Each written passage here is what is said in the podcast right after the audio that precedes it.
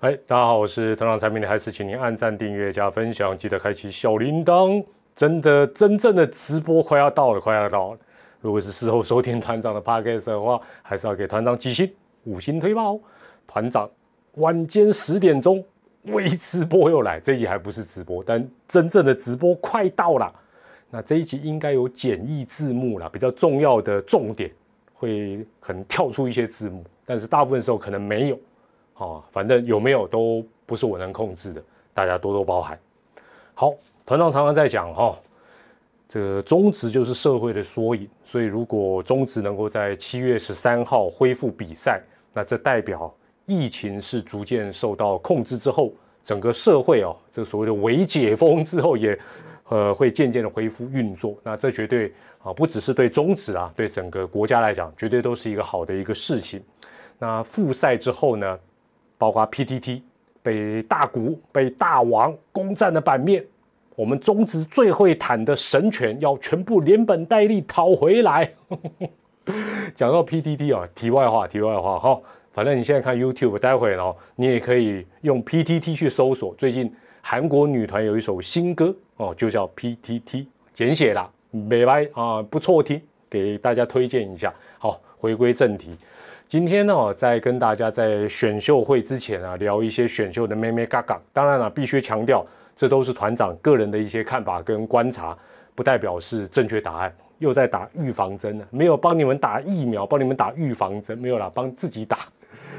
相信哦，胡志伟的花落谁家，还是这段时间大家在第一轮的选秀里面呢，啊，最有兴趣的，那争争论也比较多的，那连带当然就会有球迷讲说。或者期待了，就是说第二顺位的乐天，第三顺位的中信会不会改变主意？蓝湖哦，如果不蓝湖，就是放枪，就会爽到后面的喵喵或阿龙。但诚如这一集的标题了，其实乐天也好，中信也好，他顺位选秀顺位在前的球队，他用选的就好啊，他干嘛用蓝的 蓝湖？他选湖就好，他何必蓝湖呢？所以呢，问题。基本上就要回到乐天或中信，哦，就是说他们为什么不选胡志伟？哦，假设啦，当然这都是假设，不选胡志伟，而是选大家目前认为可能性比较高的两位左投手。那一直想不透的球迷，或者是一直坚持胡志伟就是这个江少庆之下，应该是这个一人之下万人之上的这样的一个实力，那蛮多都是。呃，认为就是胡志伟的实力应该是呃优于陈冠宇或者是吕彦青。那进一步讲，进一步讲，就算再加上资历哦，实力之外还有资历嘛哦，履历表一样，就算赢不了陈冠宇，应该胡志伟可以碾压吕彦青吧？对不对啊？挺胡派的是这个想法。团长今天就透过这期节目，我想 我我其实我原本已经想好一个版本。后来我没有录，我重新写这个版本，因为我想到了一个选秀的方程式，希望有助于大家的一个理解。那这个方程式如下，这时候肯定有字幕，没有我自己打。这个方程式叫选秀方程式，团长想就说，选秀的最终决定是什么？基本上是球员的实力加上他的资历哦，球员的实力加上资历。第二要加上什么？要加上这个球队的需求。这个球队的需求，第三个是彼此的条件。当然，其实正常讲，应该讲还要再加一个其他因素，才会等于这个球队选秀的最终选择。那团长，我其实我将我把这个选秀方程式列出来，我相信你来行，你大概就知道。接下来只是听团长补充虎烂虎烂了。我分别还是说明如下：首先，球员的实力加上资历，一定是各队的首要考虑，这毫无疑问。举个极端的例子，假如几年前王建民报名中职选秀，谁与争锋嘛？谁与争锋？一定他就是选秀状元，就像现在江少庆一样嘛。哦，那当然球员的实力跟资历非常重要之外，但这毕竟只是一个部分。何况王建民、江少庆就只有一个。讲比较诶不中听一点，就是胡志伟不是王建民啊，也不是江少庆啊。好接着，球队的需求绝对也占一个非常非常重要的一个比重。例如，某一队他就是非常缺投手，他自然就瞄准投手。就算有不错的打者，他比如说第一轮第二轮他没有选，不算放枪吧？而且现在职棒大家都知道，角色定位越分越细，不是说选投手就好像啊，只要是投手就选，可能需要的是左投，还是需要的是右投？另外呢，需要的是先发型的哦，还是希望有一个 closer 都不一样。需求的部分，大家从这一点去想，也知道说它绝对也会影响到一个球队选秀的一个最终的决定。那第三个要素是大家比较忽略，也是我们外人比较没有办法得知哦，或者说深入去讨论的，就是彼此的条件有没有交集。哦，彼此的条件，球团跟尤其是球员啊，球员通常都是经纪公司代表，大家所提出来的条件有没有那个交集？虽然啦，按规定选秀前是不能谈这个的，但是实物上，经纪公司帮这些尤其是旅外的大咖，先去各队探探口风，尤其按照那个顺位，像现在第一轮当然就不用去探邦邦啊，探什么都是江少庆都已经拍板定案了，对不对？一定是从接下来乐天、中信、统一、魏权这样去问嘛。实在是再正常不过。那这个球员期待的薪水是多少？是不是？哦，这个钱当然是最重要嘛。哦，或者比如说，如果不是旅外的，就是签约金嘛。那旅外的比较单纯，就是年薪或月薪是多少？是不是坚持复数年合约？还有是不是坚持？假设他的年纪还不大，他是不是坚持说我要逃脱？我可以逃脱。如果美国之棒、日本之棒有跟我招手？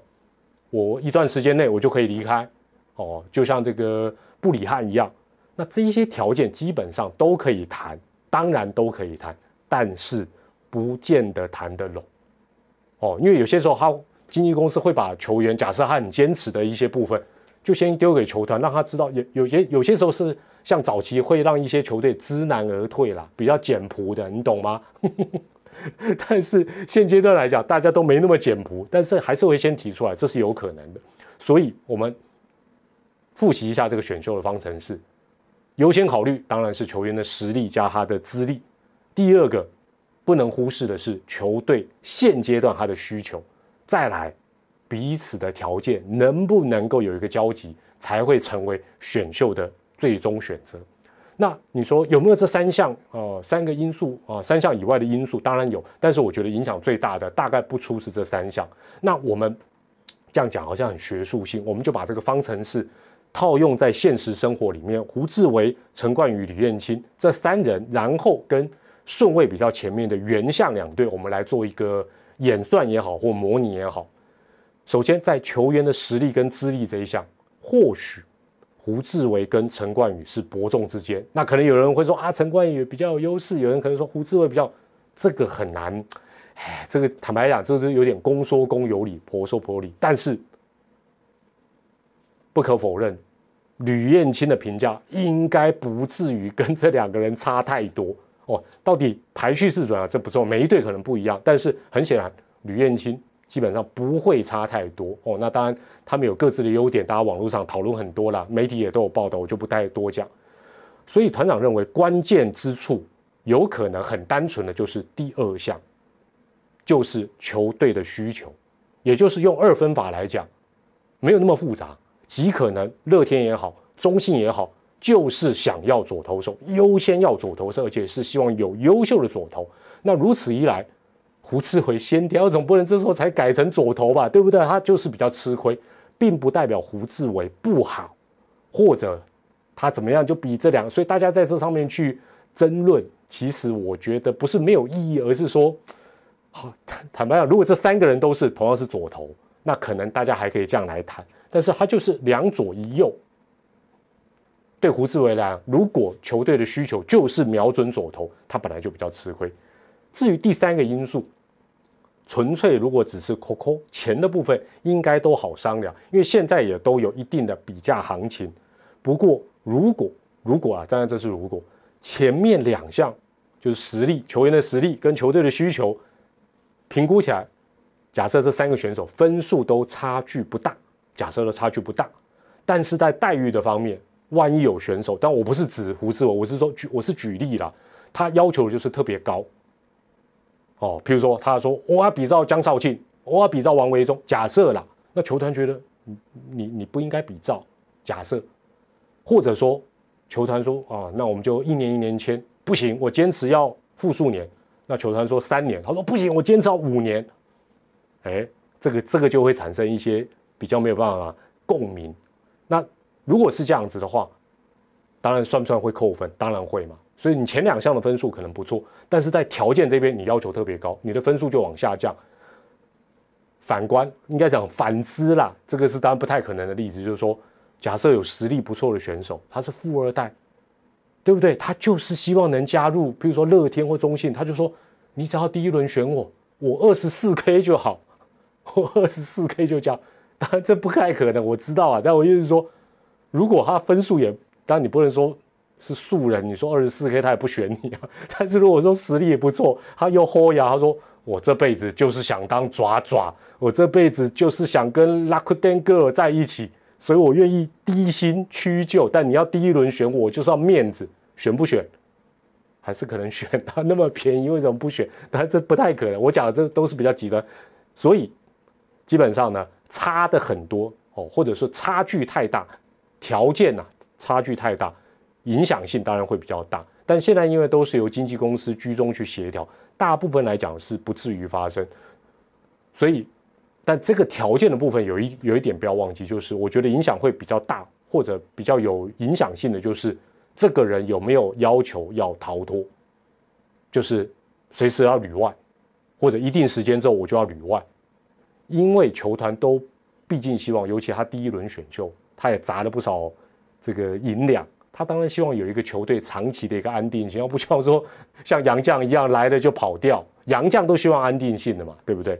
好，纵观整个过程，团长认为乐天跟中信如果最终下个礼拜一第一轮都没有选胡志伟，简单来讲就是这两队就像前面讲，他就是迫切需要一个优秀的左投手。然而市场上传出啊，陈冠宇是这两队不只是乐天哦，中信也是，就是说乐天不选。中信就会选陈外，团长觉得很合理，团长觉得很合理，因为除了左投的优势之外，现在大家都知道这个乐天团是日系球队嘛，加上投手教练许明杰，哎，这个偏好会产生。另外，爪爪的祝总，毫无疑问也是走这个比较日系的风格。那我觉得这让陈冠宇跟吕彦青在左投之外，因为毕竟他们都是走日本职棒的一个路线。都会比较有一些优势了哦，都会加一点分数。那如果让团长选，哦，假设团长有决定权的话，团长在江少庆之外，我也首选陈冠宇。所以我觉得乐天这个选择选的很好啊。乐天如果不选，中信选陈冠，我也觉得很棒。那你一定想说，哎啊，你是瞧不起胡志伟啊，还是什么的？不是，团长也可以列出除了刚刚方程式之外很多的数据理由，但是。坦白坦白来讲，洋洋洒洒大家列可以列成论文，都可以列成论文帮这些球员游说。但是这些东西最终来看，常常都没有客观，都只有主观，谁也说服不了谁。有一点点像什么？像谈恋爱这个部分，到最后，当然你说实力上，你说这个第一轮只有三个人，一个是江少庆，一个是陈冠宇，一个是蔡明礼。蔡明什么咖啊？这个就不谈什么恋爱，这这个这个就是啊，这个这个就差两个人。那如果差不了太多，有些时候真的这就有点像谈恋爱一样。说起来，那个看对眼，其实也可能成为最后决定的一个要素。那这样讲，可能会有球迷说我很不科学啊，怎么呃草创？没有啦，没有。我是说最后的最后了。你说如果这两个人实力或这三个人实力本身哦一二三就差三个等级，球队也不会做太太不合理的一个选择了。何况哈。大家都在讲资历，资历说啊，胡志伟有上过大联盟三 A，表现稳定。如果资历就能够决定一切，哦，背景、资历、履历，那我先讲一个，这么多年的选秀会，资历最亮眼的是什么？都是每一队的选秀状元。到目前为止，他们不是应该马上集战力、发光发热？怎么还轮得到王威成跟朱玉贤？对不对？当然我这样讲好像要斗嘴，但事实上，你你想想看嘛，第一轮的都是熊水奎耶。资历最完整的国手旅外，但是有没有表现出全部都是第一轮的价值？不见得有。那另外大家说，难难不成说上过大联盟的就绝对比只打过三 A 的表现一定更棒？不要讲别的，中职你也可以举出一大堆反证，很多选到资历最漂亮的、花最多钱的，后来也是冤大头。哦，那当然有些确实也表现很好，所以基本上这是一个没有绝对的一个状况。那至于其他的部分，团长在这边就跟大家相约，下周一七月十二号选秀会六点半开始吗？咱们一样在老时间，是 老地点，我老时间，晚上十点钟。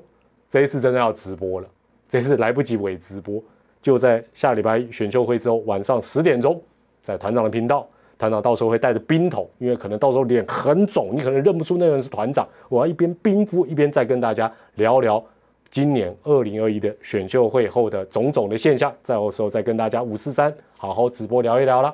我们在下周一晚间十点钟团长直一波，再见，拜拜。